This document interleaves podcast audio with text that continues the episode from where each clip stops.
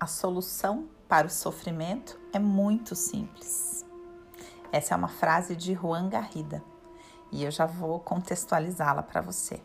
Mas antes eu queria ampliar um pouco o nosso olhar, mostrando um paralelo, né, que é o olhar das tradições budistas, que dizem que a solução para o sofrimento é o desapego, no sentido de que a raiz de todo o sofrimento é o apego. Então, se o homem, se o ser humano deseja livrar-se do sofrimento, precisa desapegar-se, principalmente dos seus desejos. Esse é o olhar budista. O olhar das constelações familiares aponta para uma outra direção.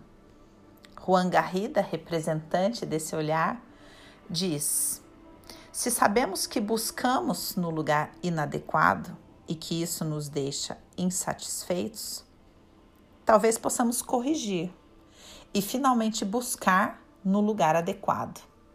Ou seja, a proposta das constelações familiares não é que você deixe de querer, mas que você direcione o seu, que, o seu querer para o lugar certo.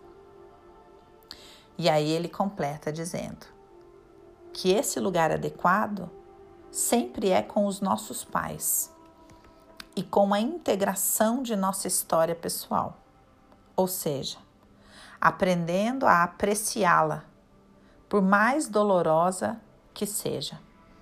Essa, em essência, é a solução que as constelações familiares oferecem para a humanidade. Tomar os pais, direcionar a nossa fome de amor para o início de tudo. E tomar os pais e aceitar os pais tais quais eles são e integrar a nossa história pessoal, aprendendo a apreciá-la. Aí você pode me dizer, Dani, mas é que você não conhece a minha história. Senão você jamais diria que eu deveria apreciá-la.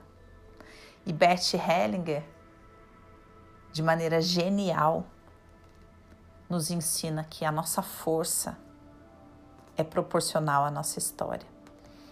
Nós aprendemos a propor a apreciar a nossa história de vida quando nós entendemos que a nossa força vem dela.